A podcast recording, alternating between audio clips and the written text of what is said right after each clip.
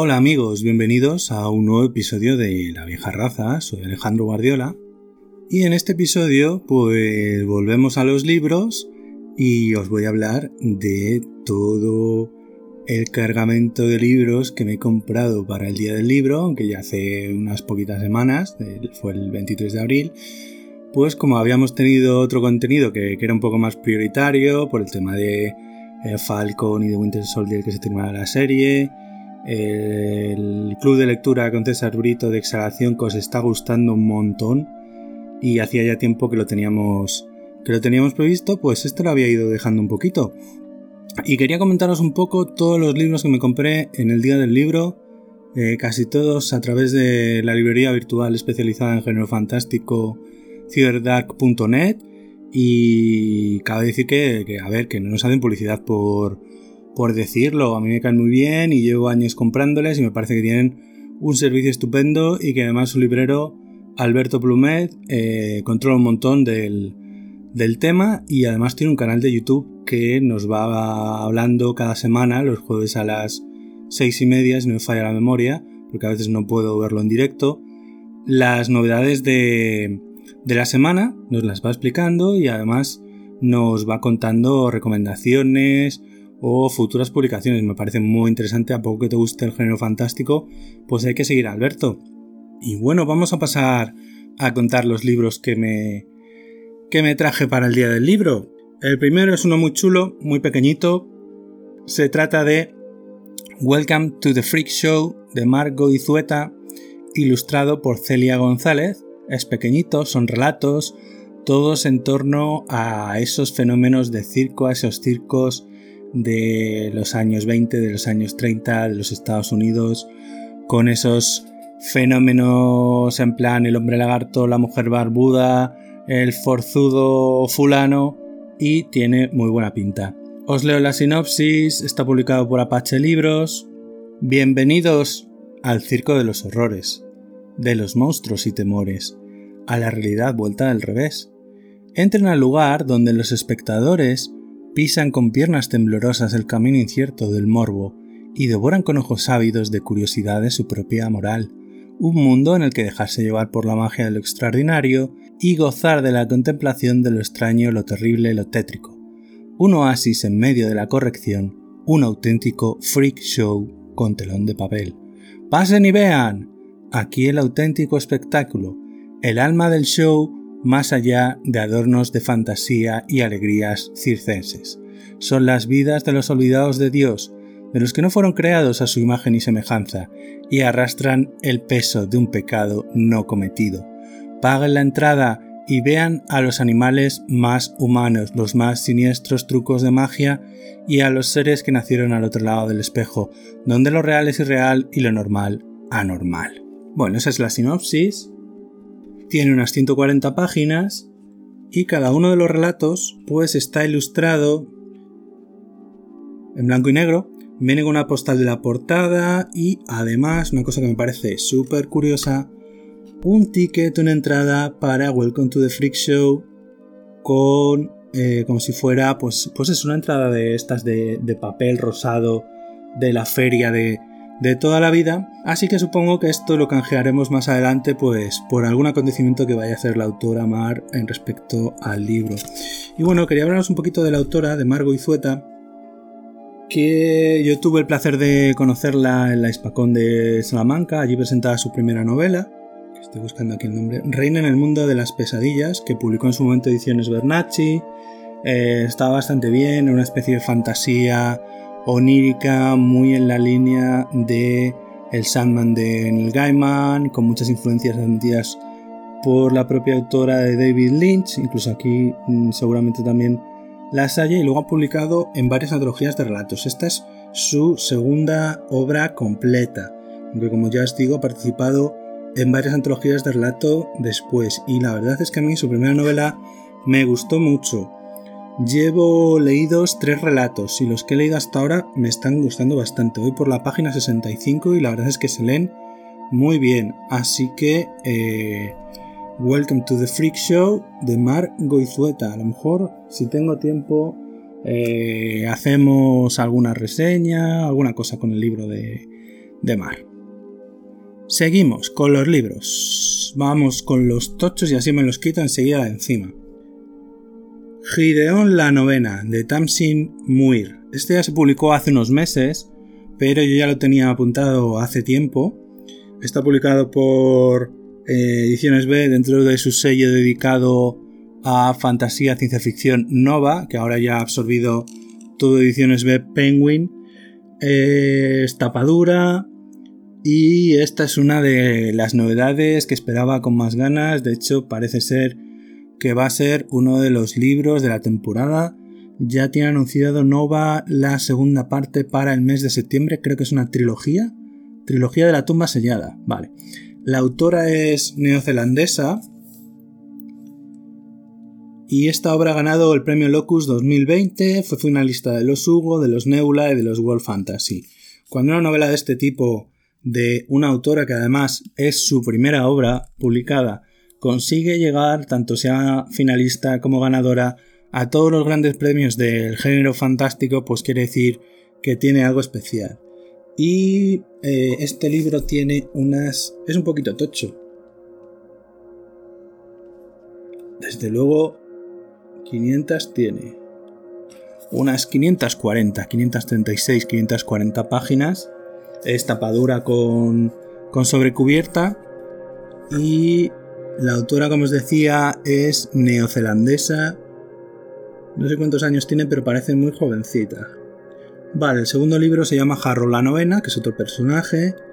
Y el tercero, Alecto la novena. Cuando ya te ponen traducidos los títulos de, de una saga como esta, quiere decir que los van a publicar todos. Entonces, si tenéis miedo de que quedaros colgados, que la editorial os deje colgados, no lo tengáis porque parece que no va a apostar fuerte por, por esta historia y por las reseñas que estoy leyendo de la gente, por cosas como ha comentado el propio Alberto Pluma de Ciberdar, que tiene una reseña en su canal de este libro, pues parece muy muy interesante. Os leo la reseña.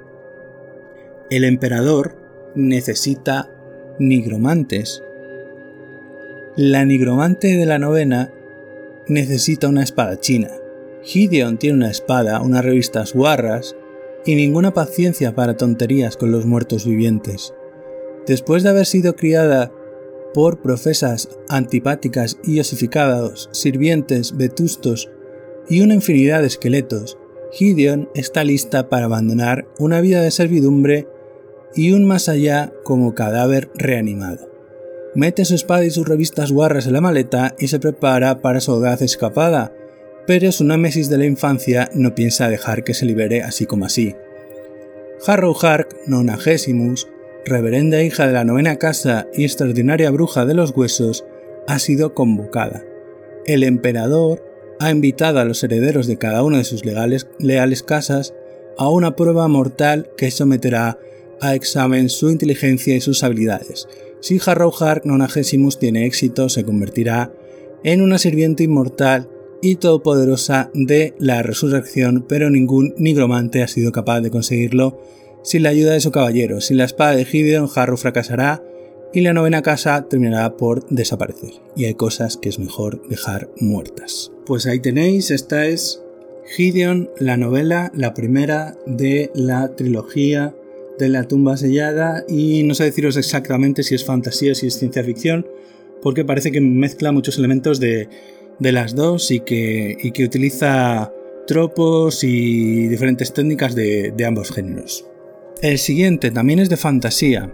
Se trata de la primera entrega de Reyes de la Tierra Salvaje del autor Nicholas Eames, publicado por Gamon Fantasy. Gamon es un sello de Trini Vergara Ediciones que tiene dos sellos, uno dedicado al thriller y la novela negra y otro dedicado a la fantasía. Ya tienen varias referencias en, ambos, en, ambas colecciones y este creo que es el segundo, me parece, que publican dentro de la colección de fantasía. Y al igual que la anterior, es una trilogía y tienen previsto publicar un volumen al año de cada uno. Es igual, tapadura, tapadura. La portada está bastante chula, con sobrecubierta igual. Viene con un mapa al principio, justo en las páginas de, guarda, eh, habitual en las novelas de fantasía que generan mundos, eh, mundos fantásticos. La traducción es de David Tejera Expósito y la verdad ya sabéis que a mí me gusta que el traductor, la persona que vuelca el texto al castellano figure en la portada porque me parece tan o más importante que la persona que firma el manuscrito. Así que eso no me gusta. Otra cosa que no me gusta mucho de esta edición. A pesar de ser un libro en tapadura, la encuadernación es pegada, pero eh, veo algunos defectos, como restos de cola, que se ven a simple vista, tanto por arriba como por abajo. Y lo último y quizás que me parece más necesario señalar es que el papel no es de muy buena calidad. Es un papel del que se utiliza en las ediciones de bolsillo, o sea, comparado con otros dos libros en tapadura que tengo aquí, como el anterior de eh, la novela de Nova y otro que os voy a comentar a continuación, el papel es de peor calidad en comparación con ellos, así que por ahí eh, Gamón Fantasy Trini Vergara hay que ponerle eh, un suspenso en ese sentido, a ver si mejoran con las siguientes entregas. Y os leo la sinopsis. Bueno, tiene 530 páginas y os leo la sinopsis. Clay Cooper y su banda fueron los mejores entre los mejores. El grupo de mercenarios más temido y con mayor reputación a este lado de la tierra salvaje. Sus días de gloria quedaron atrás cuando los mercenarios se separaron, envejecieron, engordaron, se convirtieron en unos borrachos o una mezcla de cualquiera de las anteriores. Pero todo cambia el día en que uno de sus excompañeros aparece en la puerta de la casa de Clay para suplicar ayuda. Su hija está atrapada en una ciudad sitiada por un enemigo que lo supera en número y está sediento de sangre. Rescatarla es una misión que solo aceptarían los más valientes o los más imbéciles ha llegado la hora de reunir a la banda. Como os digo, también es una trilogía de fantasía, eh, grimdark, para los que os guste Joe Abercrombie, ese estilo parece que se da aquí bastante. Yo la verdad me apetece bastante leerla y veremos a ver qué tal, qué tal se da. Porque parece que nos está contando una propuesta un poco novedosa de lo que es habitual en el género. Ya os digo, es Reyes de la Tierra Salvaje, Nicolas Sims, el primero de la trilogía, Gamón Fantasy, un sello de Trini Vergara Ediciones. El tercer tocho de eh, este cargamento de Cyberdark, Ken Liu, La chica oculta y otros relatos, publicado en el sello Alianza, Runas de Alianza Editorial, también tapadura. Eh, Runas es el sello de Alianza Editorial especializado en literatura de género fantástico. Aquí publican tanto Joe Abercrombie, Ken Liu, eh, Lina Requiernan. También han publicado últimamente Guillem López, eh, Cameron Harley, eh, Concha Perea. Y bueno, Ken Liu es un autor muy conocido dentro del género. Tiene una trilogía de fantasía en lo que se ha llamado a denominar Silk, punk o silk fantasy, en la que es una historia de fantasía pero con una clara ambientación oriental, eh, ya que Lu es de origen chino, aunque eh, es de nacionalidad norteamericana, y tiene otra colección de relatos que para mí es excelente, que se llama El Zoo de Papel, que ya se publicó hace unos años y tiene unos relatos estupendos. Todos giran en torno a la fantasía y a la ciencia ficción, aunque su trilogía por la que quizás es más conocido es de fantasía, creo que tienen publicado Alianza dos, los dos volúmenes y el tercero está anunciado para dentro de poco. De hecho, creo que viene un avance en eh, este propio volumen de, relatos de Liu. Estoy mirando el índice, nunca sé, porque algunas editoriales lo ponen al principio, otras lo ponen al final. La traducción es de María Pilar San Román, al igual que en los anteriores que no ponen el traductor en la portada. tiene bastantes relatos porque tiene unas 520 páginas y supongo que en las últimas partes incluye un adelanto de lo que es la que va a constituir la tercera parte de su eh, trilogía de fantasía. Vamos a leer la sinopsis. Esta colección incluye una selección de la ficción especulativa de Liu en los últimos cinco años, 18 de sus mejores relatos y un fragmento del Trono Velado, el tercer volumen de la serie de fantasía épica La dinastía del diente de león. Desde narraciones sobre asesinos que viajan en el tiempo o sobre criptomonedas hasta conmovedoras historias de relaciones entre padres e hijos. Los relatos de este volumen exploran temas importantes para el presente y arrojan una mirada visionaria sobre el futuro de la humanidad. Como siempre vienen varias recomendaciones de otras personas, otras revistas y bueno, a mí la que me parecen más interesantes es la de Antonio Torrubia, que es el librero del mal de la librería Gigamés de Barcelona. Con el zoo de papel y otros relatos conocimos a uno de los mejores cuentistas del siglo XXI. Esta nueva selección de ficción breve es un paso más allá en la carrera de Liu, historias que aunan lo mejor de la literatura prospectiva, el lirismo de la escritura que viene de China y el choque con el mundo anglosajón que ha adoptado el autor. Ya os decía, La chica oculta y otros relatos que Liu publicado en el sello Nova de ediciones B de Penguin. Bueno, y seguimos con Los pequeñitos más de tapa blanda. Esta es la novedad del mes de marzo, si no me equivoco, de Dilatando Mentes Editorial. El narrador de Michael Cisco, o Michael Chisco, porque no tengo ni idea de cómo se pronuncia. Es una novela que, por lo que he leído, es bastante peculiar tiene unas 480 páginas, como siempre, las ediciones de Dilatando Mente son una pasada, con introducción, con posfacio, con ilustraciones interiores, en los separadores de cada capítulo. La verdad es que se le ocurran un montón. Aunque a mí no me gusten las ediciones en brillo, prefiero las mates. La traducción me imagino que será del propio Miguel Ángel de Dios, uno de los dos editores de Dilatando Mentes. Ah, y esta eh, edición es limitada y numerada a 300 ejemplares. El mío es el 41. Efectivamente. Vale. Tiene prólogo de Tamara Romero, postfacio de Jeff Van der Meer, portada, ilustraciones interiores de José Antonio Ávila y la traducción, como os decía, como casi todos los títulos de autor extranjero dilatando mentes, es de José Ángel de Dios.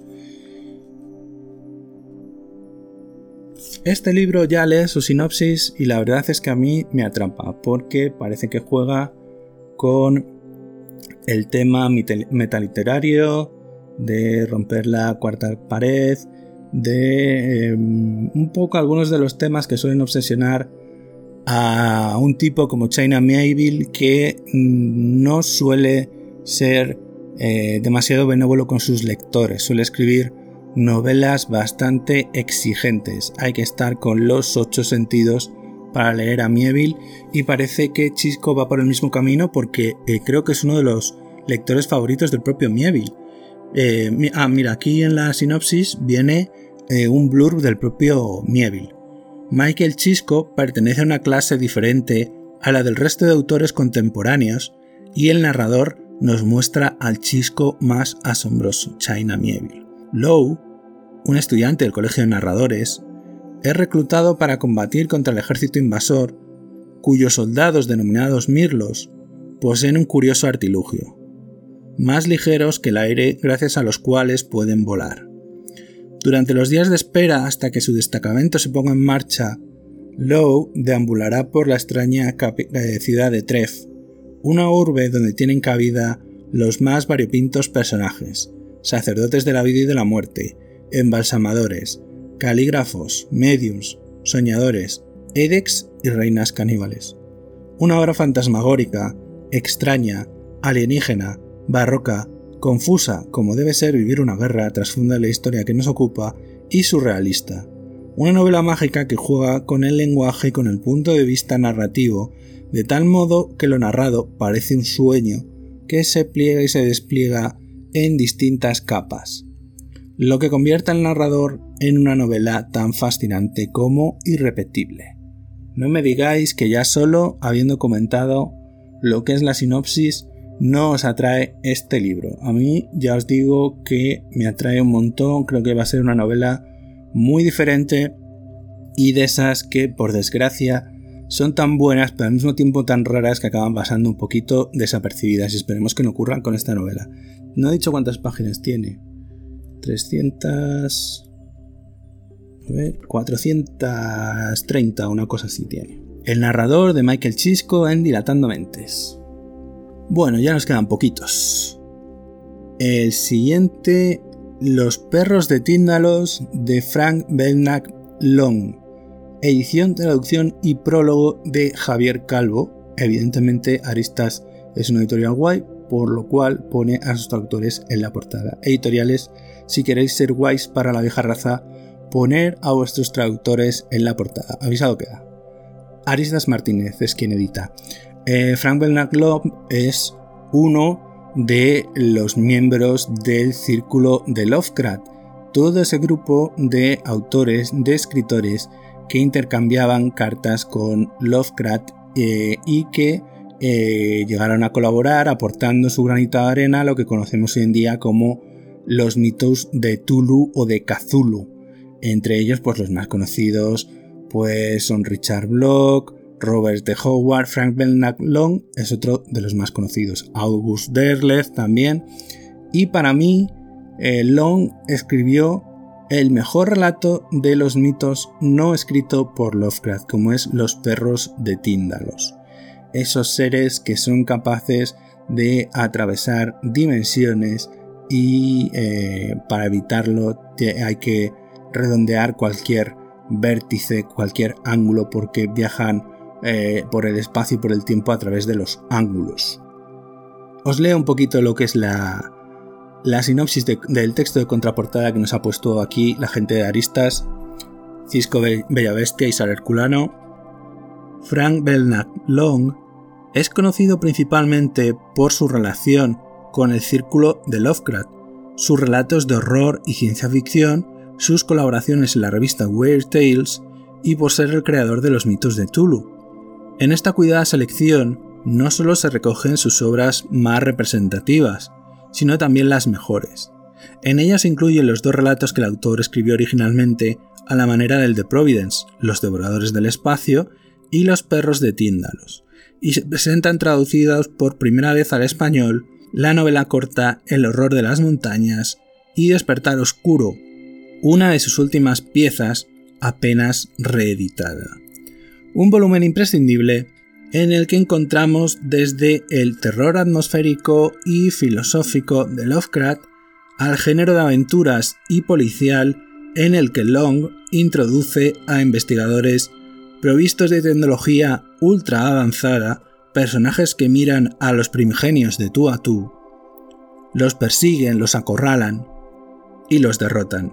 Con un estilo ágil basado en la peripecia continua y sobre todo en el diálogo, casi como un guion de cómic, Long inaugura este subgénero cuyos códigos creativos y mitológicos se siguen actualizando hasta nuestros días. Como veis, es una novela, bueno, perdón, una colección de relatos imprescindible para cualquier aficionado a H.P. Lovecraft y sus mitos.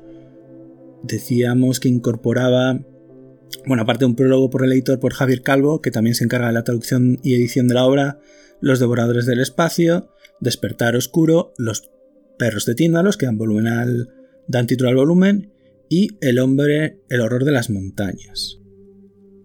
Y como siempre, pues de Aristas Martínez es otra de las editoriales que cuidan un montón los textos que editan. Son una maravilla sus libros, tanto porque suelen ser obras muy originales como obras de una calidad literaria enorme.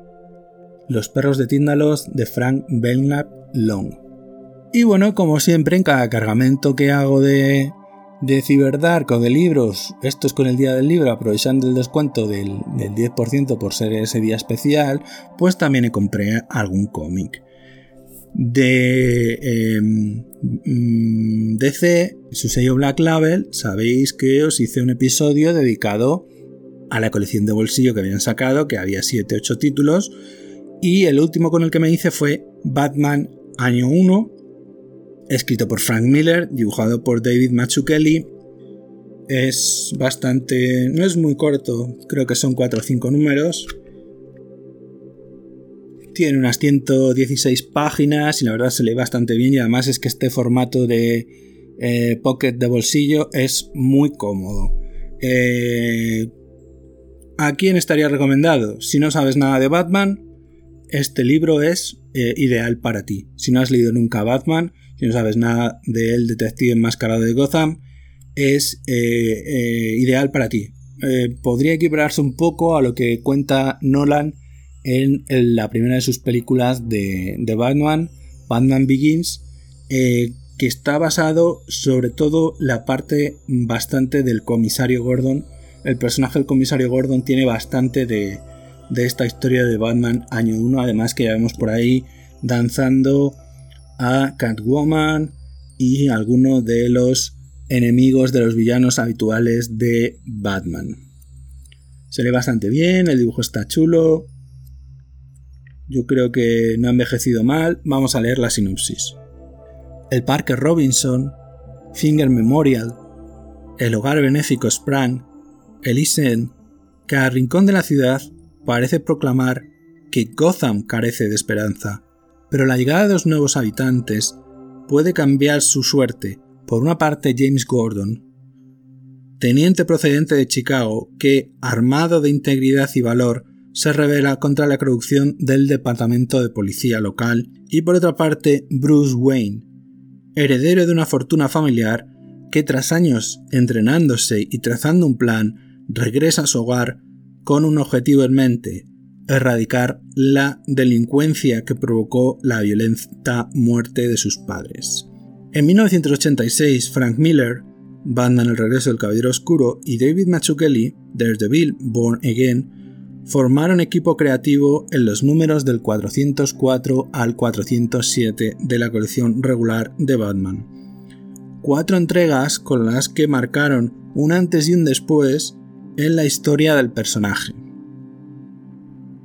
dando forma a su origen definitivo, relatando el primer año de su cruzada contra el crimen y explorando las bases sobre las que se cimentó la relación de respeto, camaradería y colaboración entre Batman y James Gordon. Todo un clásico celebrado por lectores y crítica como una de las obras de referencia del cómic eh, norteamericano. Y para terminar, el capítulo 8, el volumen 8 de la saga, eh, nunca mejor dicho, saga de Brian Cabawan y Fiona Staples. Creo que hasta ahora hay publicados 9, ya me estoy poniendo al día. Eh, solo me queda uno por leer de los que están disponibles y veremos a ver cuándo publican el décimo. Esta es una space opera muy divertida, muy entretenida, que trata temas realmente eh, duros desde un punto de vista eh, ameno, divertido, pero sin cortarse un pelo porque es una lectura para adultos. De hecho, creo que lo avisan por alguna parte de los tomos, que es para lectores adultos, por al final, ¿veis? Y eh, he disfrutado un montón de todo el viaje hasta aquí, de todos los personajes extraños y raros de diferentes razas, de diferentes especies, las diferentes peripecias de Marco, de Alana, de su hija que les ha llevado hasta aquí porque ellos dos pertenecen a especies diferentes de dos mundos que se encuentran en permanente guerra, con lo cual que hay un matrimonio conformado por cada uno de ellos es poco menos que una herejía, sobre todo eh, el hecho de que tengan una hija que es híbrido de las dos especies y cada uno de los dos mundos eh, y otros personajes y otras facciones que van surgiendo los van persiguiendo porque quieren hacerse con la hija de Marco y de Alana porque es una aberración que no pueden permitir que exista y a partir de ahí pues diferentes aventuras ya os digo, por diferentes mundos, diferentes planetas, diferentes especies que se van encontrando. Me parece muy entretenido. Eh, creo que Kabaugan está en el top de los creadores de cómic actuales. Ya lo había leído, ya me habían gustado cosas suyas y cuando empecé con Saga, pues la verdad es que no he podido parar. También tengo pendiente otra suya como es Paper Girls y alguna cosilla más que, que va sacando por ahí. De Paper Girls leí el primero y tengo ganas de leer los siguientes también. Os leo la sinopsis. Familia. Implica amor, rencor, amistad, rencillas, confianza o traición. Sea cual sea el sentimiento que aflore en toda la familia, nadie puede hablar mal de la tuya. Y una cosa queda clara, la lucha por formar parte de una familia no se puede comparar a nada que se haya visto antes. Por muchos obstáculos que se pongan en el camino, aunque uno de esos obstáculos sea una guerra galáctica, sin fin, en uno de los mundos más ricos que la ciencia ficción ha provisto. Se ha llevado no sé cuántos premios de la industria Eisner esta serie de Brian K. y Fiona Staples. Así que vamos a seguir con Saga y ya me pondré al día que solo me falta uno por leer y a ver cuando publican el volumen esperado 10 de esta serie que sigue abierta. Pues no tengo mucho más que contaros. En esta ocasión toca un La vieja raza un poquito más corto de lo habitual, pero bueno, ya os he dejado dos seguidos de hora y pico, una en el que hablamos con Víctor y con César de Falcon y de Winter Soldier y otro en el que en el primero del club de lectura con César Brito desgranamos esa maravillosa antología de relatos que es Exhalación y que por las eh, vistas que estoy viendo, tanto a través de un host como de Evox, pues parece que os está gustando bastante, lo, estáis escuchando bastante y la verdad es que me gusta un montón porque con el tiempo que lleva realmente pues eh, dedicarle a preparar el programa, eh, grabarlo, aunque eso es lo, menos complicado y luego las horas de edición, pues la verdad yo me doy por satisfecho cuando consigo eh, encajar un, programa con una temática de la que os gusta tanto. Así que nada, seguimos haciendo programas de este estilo y hasta un próximo La vieja raza ya estamos sin restricciones, ya podemos salir, pero tener, seguir teniendo cuidado que el virus sigue haciendo de las suyas, poner la mascarilla, si tenéis suerte de, de que os hayan vacunado, pues mejor que mejor y muy buenas noches.